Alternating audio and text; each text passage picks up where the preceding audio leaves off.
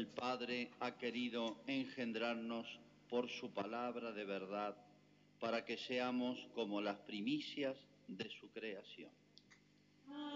Aleluya. Aleluya.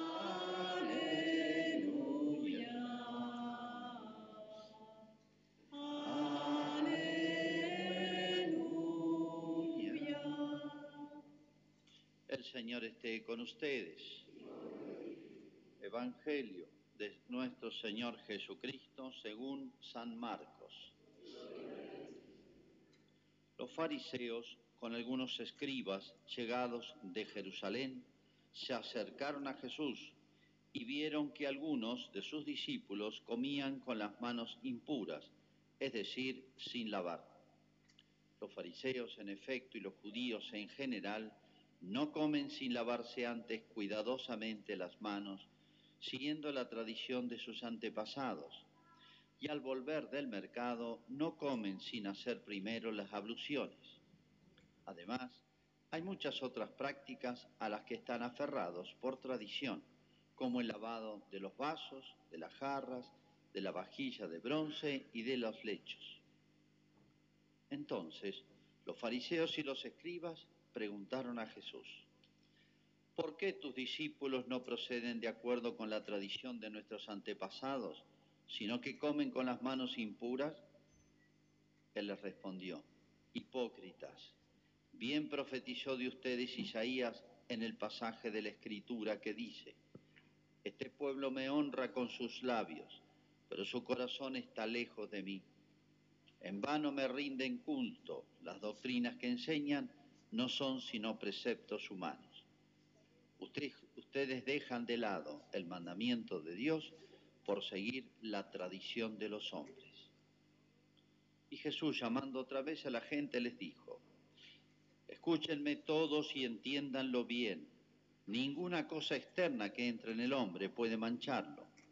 Lo que lo hace impuro es aquello que sale del hombre, porque es del interior, del corazón de los hombres, de donde provienen las malas intenciones, las fornicaciones, los robos, los homicidios, los adulterios, la avaricia, la maldad, los engaños, las deshonestidades, la envidia, la difamación, el orgullo, el desatino. Todas estas cosas malas proceden del interior y son las que manchan al hombre. Es palabra del Señor.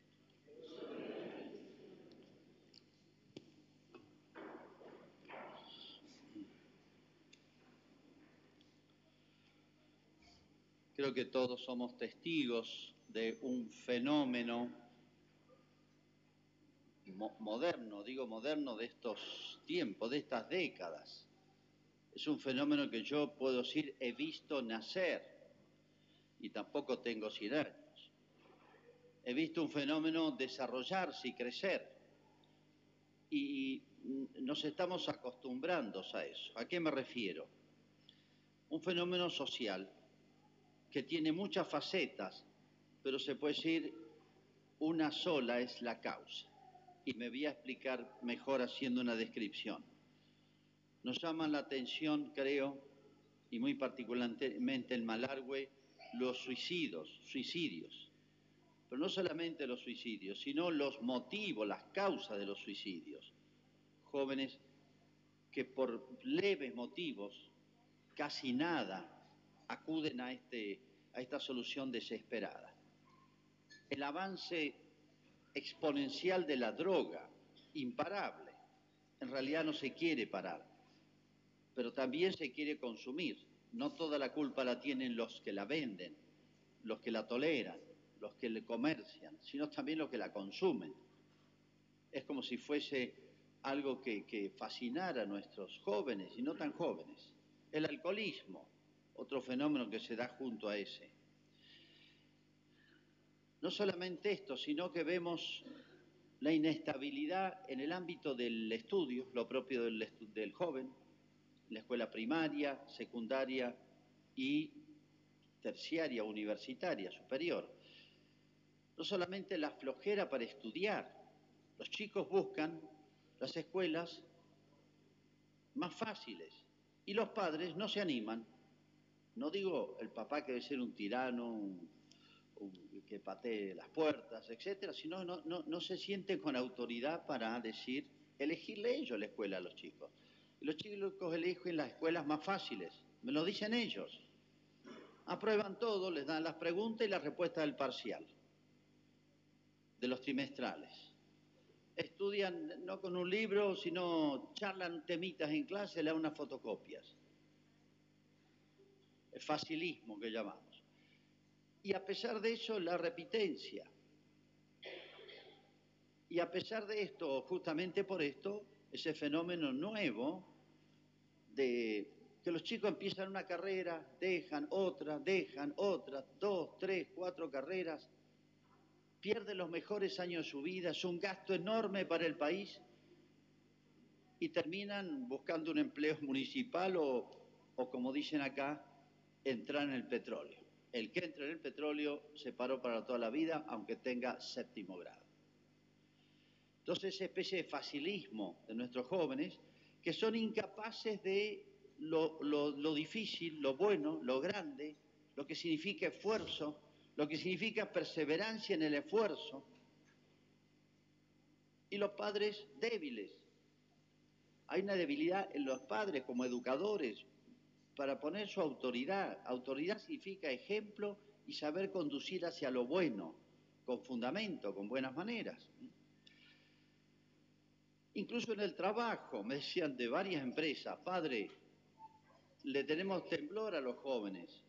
Sí, hay trabajo, pero eh, eh, tanto desean un trabajo, entran. El tercer día llegan tarde. Los lunes difícil encontrarlos, porque vienen de la farra del domingo. Al quinto día piden eh, una licencia o un certificado médico. Siempre hay médicos que lo dan y a los 15 días ya piden adelanto de sueldo y, y le escapan al trabajo. Uno ve cómo se han creado nuestros padres y nuestros abuelos, con qué sacrificio, con qué esfuerzo. Y a su vez con qué facilidad, con qué facilidad buscan la droga, el alcohol, el libertinaje sin normas, sin, sin, sin medidas, sin contención, sin, razonabilidad en, el, placer, en el comer y en la sexualidad, sexo libre. Y eso le están enseñando a nuestros chicos en las escuelas. Se lo están fomentando, le están enseñando precozmente eso. Los están destruyendo, ya lo he dicho muchas veces. Fíjense, la juventud de hoy, eh, todo el día con los aparatitos en el oído. No me preocupa tanto el daño físico que hace al sistema auditivo, los volúmenes que manejan, sino el tipo de música y están todo el día como enchufados. Están enchufados, como si fuera terapia intensiva. Sáquenle el celular, sáquenle la cosa de música a un chico, déjenlo solo, se pone nervioso, se vuelve loco, no puede vivir. ¿Qué pasa? Es todo, todo esto es un mismo fenómeno. Hasta los niñitos. Me decía un amigo que tiene un pelotero que les pone música de niños, que es lo que corresponde, hay música de niños, hay música para distintas circunstancias. La música educa el alma o destruye el alma. Esto lo sabían antes de Cristo, los pueblos educaban con la música y le seleccionaban muy bien. Pero hay que seleccionarla muy bien. El reggaetón no es música. La música supone armonía, supone belleza, tiene una cantidad de notas características. La música moderna es machacona, parece música primitiva, africana. Los niñitos, los peloteros, los papás le piden reggaetón. Los papás le piden reggaetón. ¿No se dan cuenta que están destruyendo a sus hijos? Creo que no se dan cuenta. O a veces los niñitos vienen a pedirla. Después si tiene problemas psicológicos, psiquiátricos, los 10, 11, 15 años, no se extrañe. Es la lógica. Se han puesto las causas.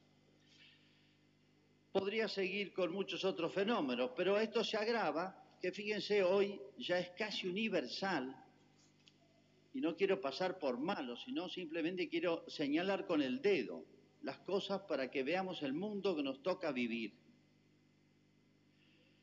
Para desgracia de esto, fíjese cómo se explican las cosas hoy.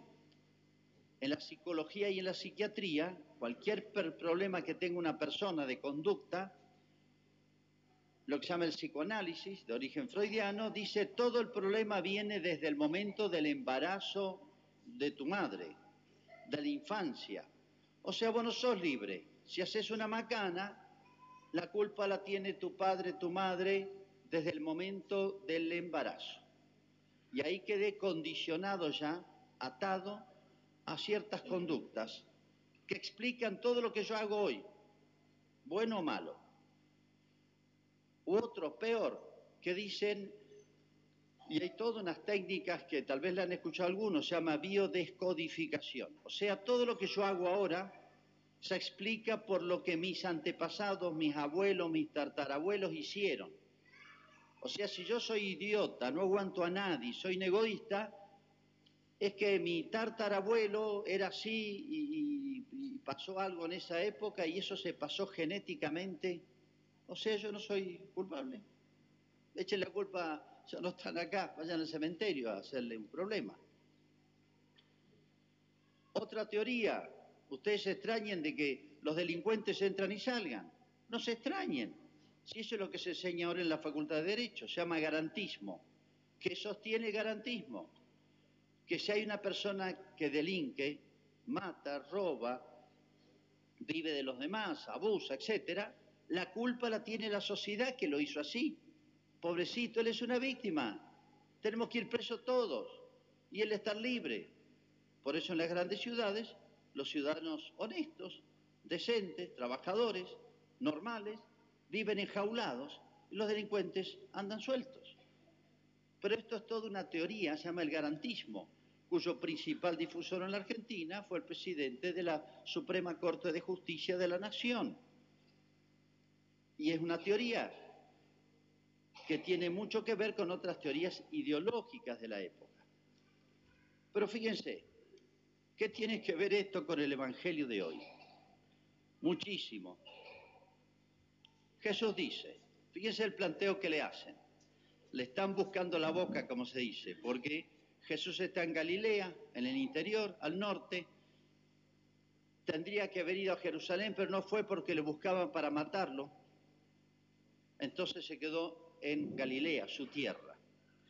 Y lo vienen a buscar, se vienen de allá, fariseos y escribas, y lo increpan, lo andan buscando, como se dice. Le reprocha y Jesús, fíjense, se enoja. ¿De dónde saco que se enoja? Miren, esta frase me parece hipócritas. Bien profetizó de ustedes el profeta. No va a decir hipócritas, sonriendo, chicos. Eh, si yo digo lo felicito, estoy feliz, digo con un tono de voz. Pero si les dice hipócrita, bien profetizó Isaías y les pega un palo con el texto de Isaías, me parece que lo ha dicho un poquito fuerte, medio enfadado. Y después sigue. Después que les habla a ellos, llamó a todos y les dijo, escúchenme bien y escúchenme todos y entiéndanlo bien. Me parece que lo ha dicho también con fuerza, un poquito enojado, como diciendo burros. Bueno, vuelvo un poquito atrás y pido disculpas. Me preocupa más, hablando de esta situación de hoy, otro ejemplo muy patente para nosotros, los catecismos. Tengo muy claro el tema, por di catecismo de que me ordené hasta ahora.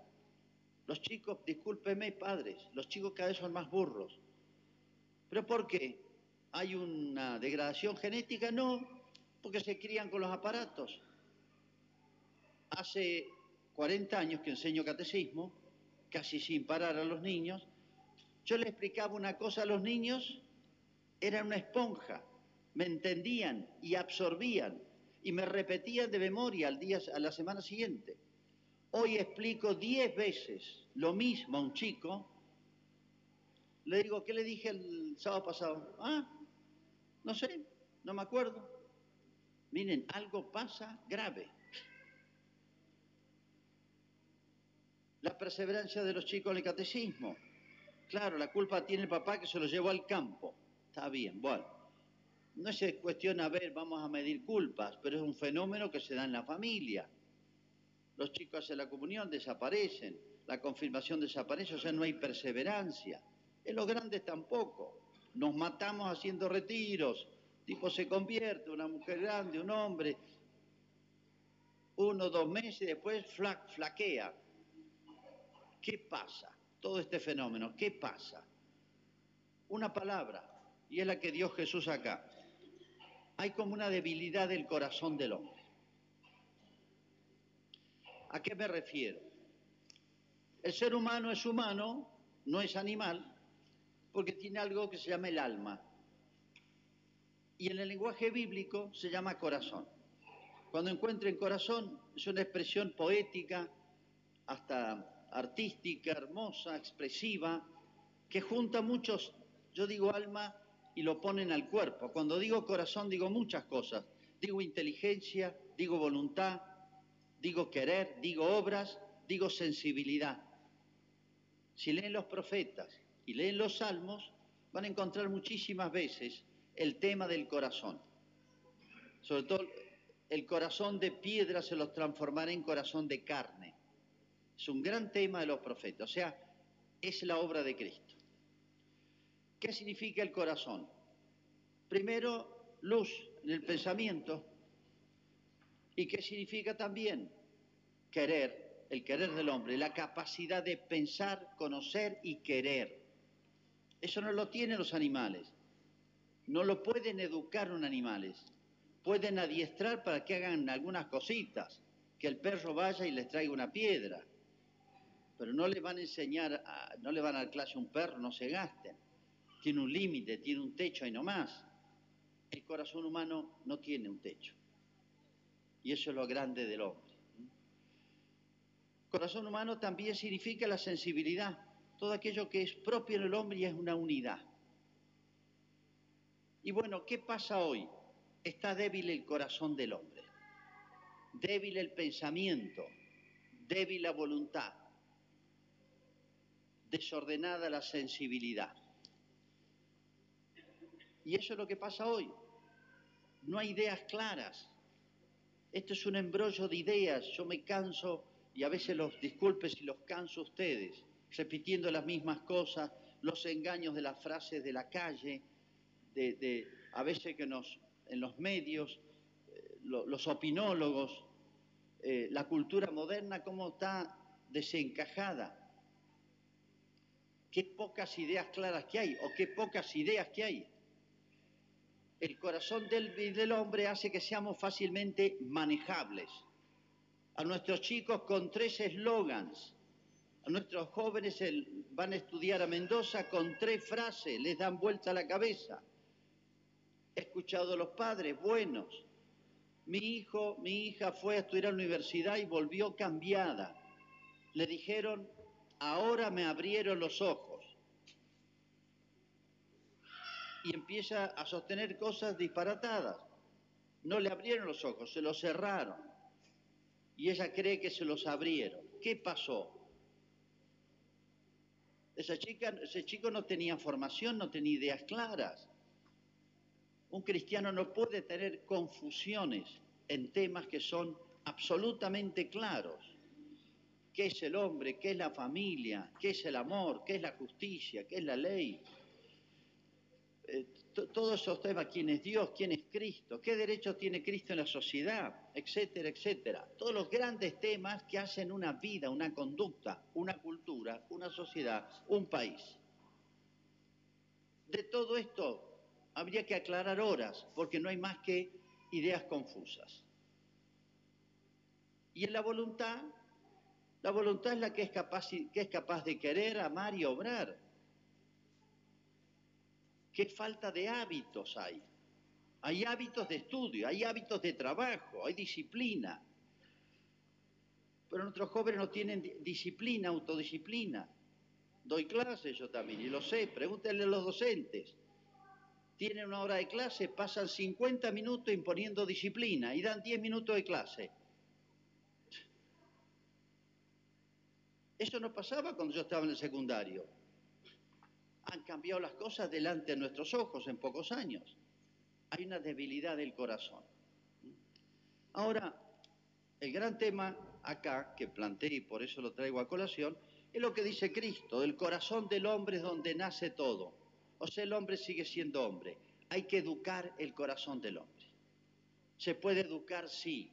Empiécenle, por Dios, dándole buenas ideas, no un teléfono,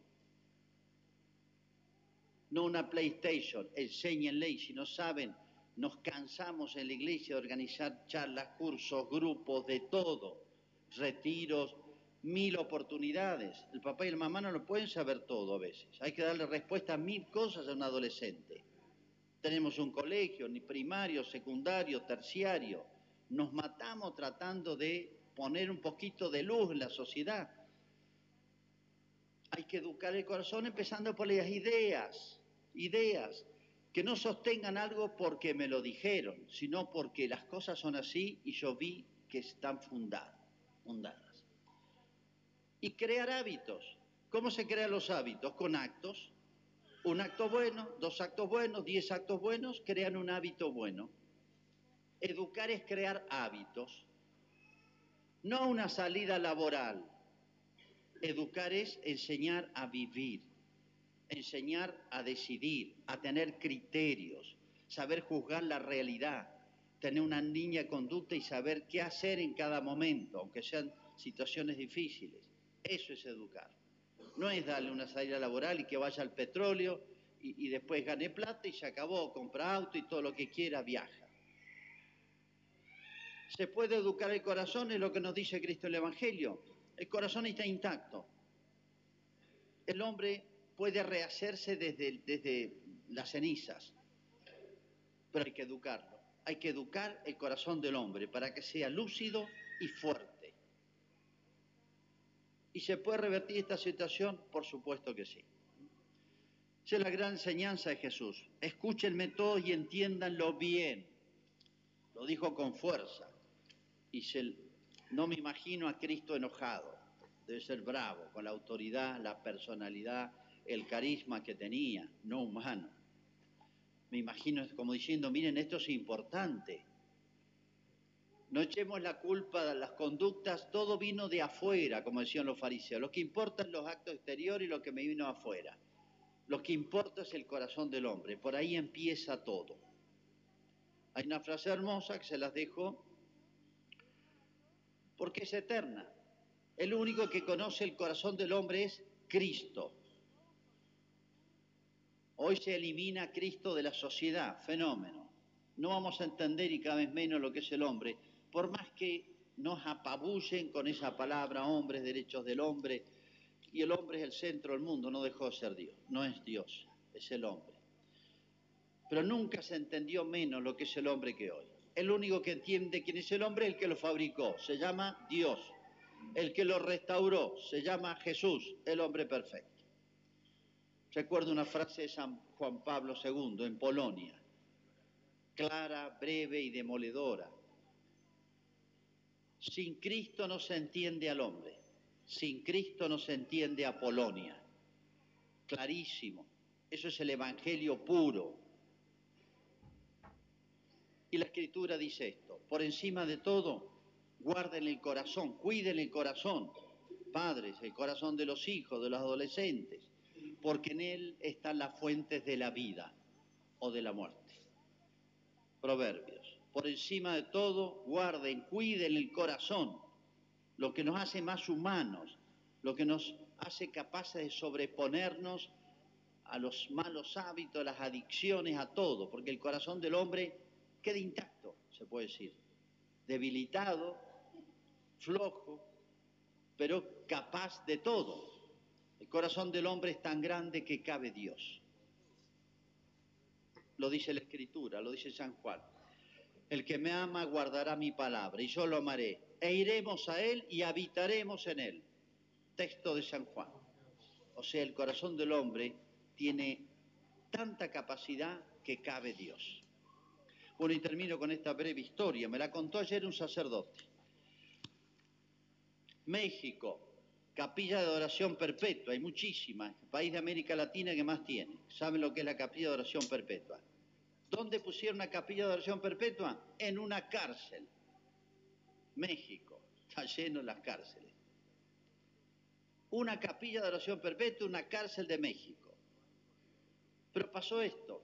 El día en que la inauguraban, bueno, estaban casi, casi todos los presos, va el sacerdote con el Santísimo, bendiciendo, y llega uno, el, el, más famoso porque era el peor de todos, un asesino serial, se acerca al Santísimo, cae de rodillas, se pone a llorar, en la cárcel no se llora porque nadie da signo de debilidad, se pone a llorar como un niño, tocado, conmovido por el Santísimo, por esa presencia callada de Jesús corazón más duro, peor, por así decir, del punto de vista de los signos que ha dado, por la vida que ha llevado y los hábitos que ha tenido, fue tocado por la gracia. Hay que educar el corazón, pero sepan que contamos, y sin eso sería imposible, con la ayuda de Dios, se llama la gracia de Dios que hace milagros. No desfallezcamos, y los cristianos sabemos que siempre podemos empezar de nuevo. Vamos a hacer ahora un credo especial que habíamos hablado, que se llama la renovación de las promesas del bautismo.